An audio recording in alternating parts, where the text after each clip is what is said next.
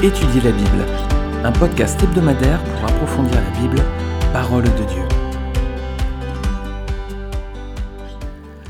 Bonjour chers amis, bonjour, je suis très content de vous retrouver pour ce nouvel épisode de notre podcast Étudier la Bible, donc podcast hebdomadaire pour euh, étudier ensemble la parole de Dieu, tout particulièrement le livre de la Genèse. Et on va étudier aujourd'hui le portrait de Noé, chapitre 6, mais auparavant on va voir un Petit détail, euh, au tout début de ce chapitre, regardez, il y a un épisode un petit peu, atypique qui a fait beaucoup parler. Euh, c'est Genèse chapitre 6, versets 1 à 5. Lorsque les hommes eurent commencé à se multiplier à la surface de la terre et que des filles leur furent nées, les fils de Dieu virent que les filles des hommes étaient belles, et ils en prirent pour femmes parmi toutes celles qu'ils choisirent. Alors l'Éternel dit, Mon esprit ne contestera pas toujours avec l'homme, car l'homme n'est que chair, il vivra 120 ans. Il y avait des géants sur la terre à cette époque-là. Ce fut aussi le cas après que les fils de Dieu se furent unis aux filles des hommes et qu'elles leur eurent donné des enfants. C'étaient les célèbres héros de l'Antiquité. L'Éternel vit que les hommes commettaient beaucoup de mal sur la terre et que toutes les pensées de leur cœur se portaient constamment et uniquement vers le mal. Et ensuite, on va voir, il y aura l'épisode du déluge. Mais pour l'instant, arrêtons-nous sur ce cet épisode des fils de Dieu qui s'unissent aux filles des hommes. Alors, on va regarder déjà ce passage parce que certains, l'interprètent en concluant qu'il y aurait donc euh, des anges, des fils de Dieu, euh, qui se seraient unis avec des femmes et qui auraient donné lieu à des êtres extraordinaires. Hein.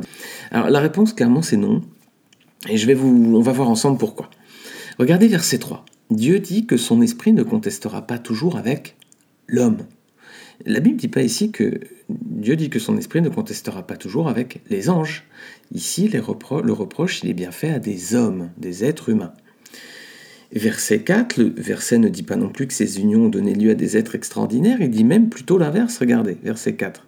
Il y avait des, des géants sur la terre à cette époque-là. Donc, quand cet épisode arrive, il y avait des géants sur la terre à cette époque-là. Ce fut aussi le cas après que les fils de Dieu se furent unis aux filles des hommes. Donc, quand il y a ces alliances, ces unions qui sont faites entre fils de Dieu, filles des hommes, il y avait des gens sur la terre à cette époque-là, et ce fait aussi le cas après. Donc, il n'y a pas de lien de cause à effet. Alors, comment on peut interpréter ce passage? Tout simplement, les fils de Dieu, ce serait plutôt vraisemblablement la descendance d'Abel, au moins descendance à l'image d'Abel. Euh, ce seraient les personnes qui sont consacrées à l'Éternel. Et puis les filles des hommes, ce serait la descendance de Caïn, et ce seraient les personnes qui ne sont pas consacrées à Dieu. Donc ceux qui sont consacrés à Dieu voient que les filles des, hommes étaient belles et ils en prennent pour femmes. Donc ceux qui sont consacrés à Dieu s'unissent avec ceux qui ne sont ou plutôt celles qui ne sont pas consacrées. Et voilà une interprétation beaucoup plus simple. Euh, les fils de Dieu, donc consacrés, hein, ils sont tentés, ils, voient les filles des hommes, ils voient leur beauté. Ben c'est l'attrait du monde hein, vers ce qui est beau en apparence, et c'est ce que Dieu leur reproche, verset 3. Hein. il leur dit mon esprit ne contestera pas toujours avec l'homme, car l'homme n'est que chair. Il est attiré par la chair, voilà. Alors c'est aussi euh, pour nous un avertissement, pour ceux qui sont, si vous êtes croyants, euh, attention, euh, attention, il faut choisir un, conjoint, une conjointe qui soit consacrée à Dieu, hein. ne pas regarder que la beauté, l'apparence de la personne, mais bien regarder son cœur, et avant tout, est-ce que c'est un cœur qui est au Seigneur? Voilà, sinon, vous savez très bien ce que dit la Bible, hein, euh, que les ténèbres et la lumière n'ont rien à faire ensemble, et que de toute façon il y aura des conséquences avec ce type d'union. Bien entendu, quelqu'un qui est consacré à Dieu doit rechercher un conjoint, un partenaire qui soit également consacré à Dieu. Alors ça, c'était la petite introduction de chapitre 6. On va regarder à présent Noé et on va regarder son arche. Et on va voir des parallèles avec Christ et le salut. Je lis la suite du chapitre 6. L'Éternel se repentit d'avoir fait l'homme sur la terre et il fut affligé en son cœur. Et l'Éternel dit, J'exterminerai de la face de la terre l'homme que j'ai créé, depuis l'homme jusqu'au bétail, aux reptiles et aux oiseaux du ciel, car je me repens de les avoir faits.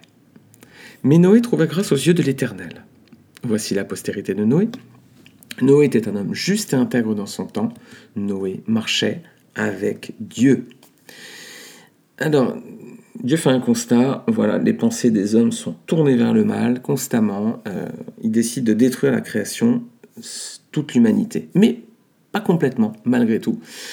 Parce que, à cause, ou plutôt grâce, plutôt grâce à un seul homme, Dieu ne va pas anéantir complètement cette création. Il a trouvé un homme juste, un seul, et ce fut suffisant pour sauver, mes amis, tout le reste de l'humanité. Alors qu'est-ce qu'on peut dire de Noé? Qu'est-ce qu'il avait de si particulier? Déjà, on note verset 8, c'est un homme qui marchait avec Dieu. Et il y a un autre homme dans la Bible qui est dit, dont il est dit qu'il marchait avec Dieu, c'est justement son ancêtre Enoch, chapitre 5, verset 24, Enoch, hein, qui marchait avec Dieu et il n'est pas mort, Dieu l'a enlevé. Voilà. Donc Noé était également un homme qui marchait avec Dieu. Êtes-vous un homme ou une femme qui marche avec Dieu? Peut-on dire cette personne marche avec Dieu? Ben, Amen, hein, j'espère en tout cas. C'est votre cas. Noé, un homme qui marche avec Dieu, mais également c'est un homme obéissant. Il fait tout ce que Dieu lui ordonne. Regardez, un verset un petit peu plus loin, Dieu dit à Noé, La fin de toute chair est arrêtée devant moi, car ils ont rempli la terre de violence. Voici, je vais les détruire avec la terre. Fais-toi une arche de bois de gopher, tu disposeras cette arche en cellules, et tu l'enduiras de poids en dehors et en dedans. Je passe les versets suivants. Et puis ensuite, on lit C'est ce que fit Noé, il exécuta tout ce que Dieu lui avait ordonné. Waouh, est-ce qu'on fait aussi tout ce que Dieu nous ordonne, les amis? Euh, Dieu nous parle, hein, souvent, Dieu nous exhorte, Dieu nous encourage, Dieu nous demande de faire des efforts sur certains péchés. Est-ce qu'on fait tout ce que Dieu nous ordonne? Est-ce qu'on est comme Noé? Est-ce qu'on marche avec Dieu Et est-ce qu'on est obéissant à la volonté du Père? C'est également un homme de foi. Noé est clairement un homme de foi parce qu'il fait ce que l'Éternel lui demande. Donc c'est un, il croit tout ce qui est annoncé à l'avance, qu'il y avait un jugement et qu'il demande de faire une, arche. Et Noé est en train de faire un, bateau là. c'est vraiment c'est un acte de foi. Hein. C'était également un homme juste. Regardez ce que nous dit le prophète Ézéchiel au chapitre 14, versets 12 et 14. La parole de l'Éternel m'a été adressée. Fils de l'homme, si un pays pêche contre moi, en se livrant à l'infidélité, et que je déploie ma puissance contre lui, si je le prive de pain, lui envoie la famine et en élimine hommes et bêtes, s'il s'y trouve ces trois hommes, Noé, Daniel et Job, eux auront la vie sauve à cause de leur justice, déclare, le Seigneur l'Éternel. Donc Noé est considéré dans la parole de Dieu comme un homme particulièrement juste, comme Daniel ou Job. Voilà, c'est ce que dit le Seigneur l'Éternel. Et c'est également Noé, un prédicateur de la justice. On va voir un verset dans 2 Pierre chapitre 2 verset 5. Pierre dit, Il n'a pas épargné non plus l'ancien monde, parlant de Dieu, bien qu'il ait sauvé huit personnes, dont Noé, ce prédicateur de la justice, lorsqu'il a fait venir le déluge sur un monde impie. Alors, a priori, enfin, on n'a pas les paroles de Noé, hein, on a l'impression qu'il dit rien. Peut-être qu'on peut prêcher aux hommes sans parler et parler des témoignages. En tout cas, euh, Noé était un prédicateur de la justice, mes amis. Est-ce que nous sommes des prédicateurs de la justice aussi euh Alors tout le monde n'est pas appelé à prêcher, hein, tout le monde n'est pas appelé à prendre le micro, mais est-ce que dans notre témoignage, lorsqu'on on parle à nos amis, notre famille, est-ce qu'on est en train de prêcher la justice de Dieu finalement hein? Donc Noé, un homme qui marchait avec Dieu, un homme obéissant, un homme de foi, un homme juste et un homme et un pardon, un prédicateur de la justice. Cinq attributs euh, qui font que grâce à lui, Dieu a choisi de ne pas détruire toute l'humanité lors du déluge. Alors ce déluge qui arrive, eh bien, ce, déluge, le Nouveau Testament précise qu'en fait ça annonce un autre événement. Ça annonce quelque chose de bien plus important. Ce déluge préfigurait le retour du Seigneur. Regardez avec moi ce que dit notre Seigneur et Sauveur Jésus-Christ dans Luc 17, versets 26 à 30. Ce qui est arrivé à l'époque de Noé arrivera de même au jour du Fils de l'homme. Les hommes mangeaient, buvaient, se mariaient et mariaient leurs enfants jusqu'au jour où Noé est entré dans l'arche. Puis le déluge est venu, il les a tous fait mourir. Ce sera comme à l'époque de Lot. Les hommes mangeaient, buvaient, achetaient, vendaient, plantaient, construisaient. Mais le jour où Lot est sorti de Sodome, une pluie de feu et de soufre est tombée du ciel et les a tous fait mourir. Il en ira de même le jour où le Fils de l'homme apparaîtra. Donc la Bible déjà, mes amis, annonce que le Seigneur va revenir. Saviez-vous que le Seigneur allait revenir? La Bible le dit. Hein et ça va être un jour de jugement. Le Seigneur va revenir et il va juger. Alors, avez-vous fait la paix avec Dieu? Est-ce que ce jour de jugement, vous serez acquitté ou vous serez condamné? Est-ce que vous serez jugé coupable ou innocenté? Est-ce que vous avez fait la paix avec Dieu avant que le Seigneur revienne pour ce jour terrible et redoutable? Si vous avez fait la paix avec Dieu, bah, soyons comme Noé, nous ne laissons Ne nous lassons pas de prêcher le retour de Christ jusqu'à ce qu'il vienne. Hein. Soyons, euh, exhortons-nous à toujours annoncer ce retour. Hein. Soyons des prédicateurs de la justice comme Noé. Et donc, si vous n'avez pas fait la paix avec Dieu, je vous en conjure, n'attendez pas et faites la paix par Jésus-Christ. On va regarder à présent l'arche, justement, on va parler un peu plus de Christ à présent, du Seigneur. Cette arche, ce bateau en bois, qui a beaucoup fait parler aussi, mais il présente également quelques parallèles avec l'Ancien Testament. Le mot utilisé pour arche, c'est le mot hébreu Eba, E-B-A-H.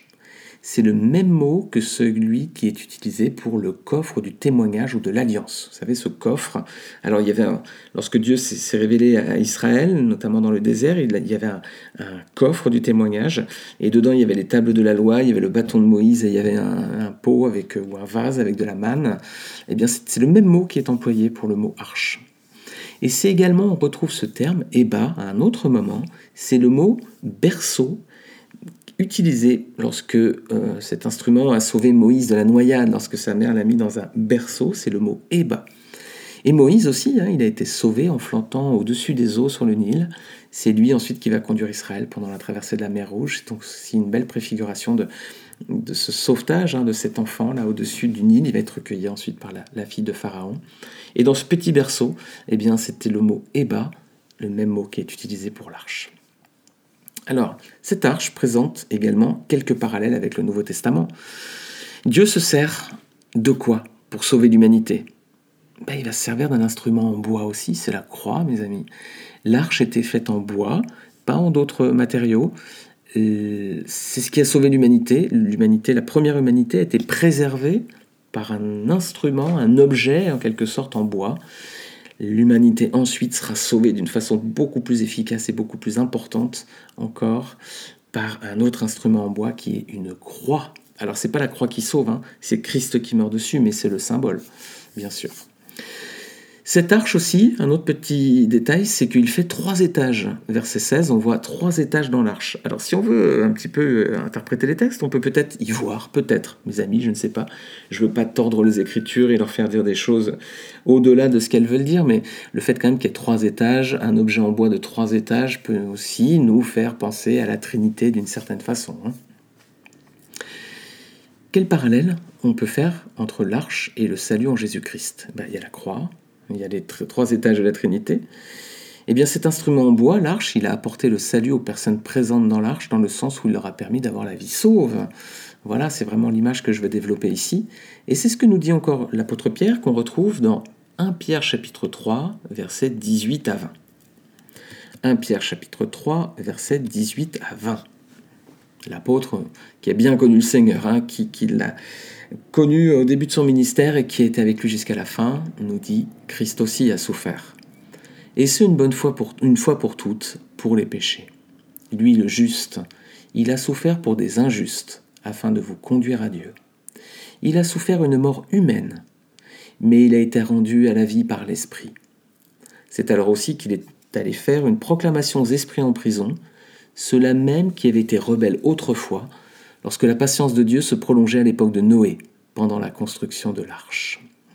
Donc, Pierre a bien connu le Seigneur, hein. on peut presque dire mieux que quiconque. Hein. C'était vraiment un de ses très proches euh, disciples. Et, il nous dit que Christ a souffert une fois pour toutes pour les péchés. Il, est bien témoin de ça. Il dit il était juste, lui le juste, il a souffert pour des injustes. Nous, nous sommes les injustes afin de nous conduire à Dieu. Voilà, beau témoignage de Pierre en tout cas. Cette, euh, cette arche de Noé symbolise aussi la rédemption acquise par Christ sur la croix. Alors Dieu, il fait une alliance avec Noé. Il y a un très beau verset, verset 8 dans ce chapitre 6, c'est le dernier point qu'on va voir ensemble pour terminer, que Dieu fait une alliance avec Noé. Alors on verra un petit peu plus tard qu'il y a d'autres alliances dans la Bible, il y en a eu un certain nombre, on verra dans quelques épisodes, mais là on voit ici la première alliance entre Dieu et un homme. Il y en aura d'autres, hein. ensuite Abraham, Moïse, David, mais là c'est la toute première, c'est pour ça qu'elle est importante. Première alliance de Dieu et d'un homme. Voilà, le Seigneur dit, dorénavant je fais alliance avec toi. Et ensuite, on va voir avec sa descendance dans le prochain épisode les conséquences que ça aura. Superbe première alliance entre Dieu et Noé. Mais ensuite, Dieu va faire une nouvelle alliance et qui est pour nous cette fois aujourd'hui qui est encore pour nous. Regardez, je viens de l'évoquer, hein, c'est cette alliance par le sang du Seigneur. C'est ce qu'on voit dans Marc 14, versets 23-24. C'est Christ qui dit, c'est l'institution de la scène. Il dit Christ prend ensuite une coupe et après avoir remercié Dieu, il la leur donna. Et ils en burent tous, il leur dit Ceci est mon sang, le sang de la nouvelle alliance qui est versé pour beaucoup. Voilà. À présent, il y a une nouvelle et dernière alliance entre Dieu et les hommes. C'est la dernière. Elle est suffisante, elle est définitive, tout est accompli. Le Seigneur donne son sang sur la croix pour nous. À présent, nous sommes une nouvelle alliance en ce sang qui a coulé. Regardez Hébreu chapitre 10 verset 15-22. C'est ce que le Saint-Esprit nous atteste aussi, car après avoir dit Voici l'alliance que je ferai avec eux après ces jours-là, dit le Seigneur, je mettrai mes lois dans leur cœur et je les écrirai dans leur esprit. Il ajoute Je ne me souviendrai plus de leurs péchés, ni de leurs fautes.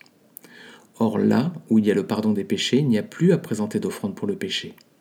Ainsi, frères et sœurs, nous avons par le sang de Jésus l'assurance d'un libre accès au sanctuaire.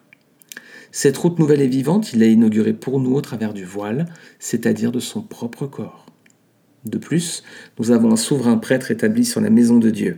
Approchons-nous donc avec un cœur sincère, une foi inébranlable, le cœur purifié d'une mauvaise conscience et le corps lavé d'une eau pure. Voilà mes amis, la nouvelle alliance faite par le sang de Jésus, elle est bien meilleure que celle du temps de Noé. Elle n'offre pas seulement la vie sauve à huit personnes, mais à l'humanité tout entière dont nous faisons également partie. Et ce qu'on voyait aussi à la fin de ce, verset, c'est approchons-nous donc de Dieu avec un cœur sincère, une foi inébranlable, le cœur purifié d'une mauvaise conscience et le corps lavé d'une eau pure. On avait l'image de Noé, euh, un jugement, parce que les hommes étaient mauvais. Euh, Dieu détruit l'humanité, mais pas complètement. Il garde un petit noyau. Il a vu un homme juste, obéissant, un homme de foi, un prédicateur de la justice. Il, garde, il préserve l'humanité parce qu'il y avait ce témoignage de Noé. Ensuite, le Seigneur nous a donné cette image de, l'arche en bois, trois étages, et puis ensuite le salut, hein, qui était euh, pour Noé à travers cette arche en bois, c'est pour nous la croix aussi. Voilà mes amis, alors je débat pas plus parce que, enfin, je, je, développe pas plus, malheureusement, j'aimerais, mais euh, on est dans un format podcast. C'est une étude que je donne également dans l'église dans laquelle je fais partie. Hein. Euh, on est mercredi après-midi, on a une étude biblique. Ce que je fais ici, en, combien? À présent, je fais 17 minutes. on le fait en une heure, hein, on le fait en 60 minutes pendant cette étude, donc on va beaucoup plus loin. Je fais juste un résumé. Euh, c'est histoire de donner un petit peu de consistance. J'espère que ces podcasts, vous les appréciez. J'aimerais bien avoir vos commentaires, vos témoignages. N'hésitez pas, vous faites contact étudierlabi.fr contact Sinon, vous, vous écrivez aussi sur les réseaux sociaux, euh, Twitter, Facebook, Instagram, étudier la Bible. Vous pouvez aussi laisser des commentaires et des notes sur iTunes. J'apprécierais si vous pouviez laisser une petite note, un petit commentaire, un petit mot, peut-être d'encouragement ou, pas d'ailleurs. Voilà, si vous pouviez laisser un petit, euh, un petit retour, ce serait très sympa. Vous pouvez aussi le faire sur SoundCloud, Spotify et YouTube aussi.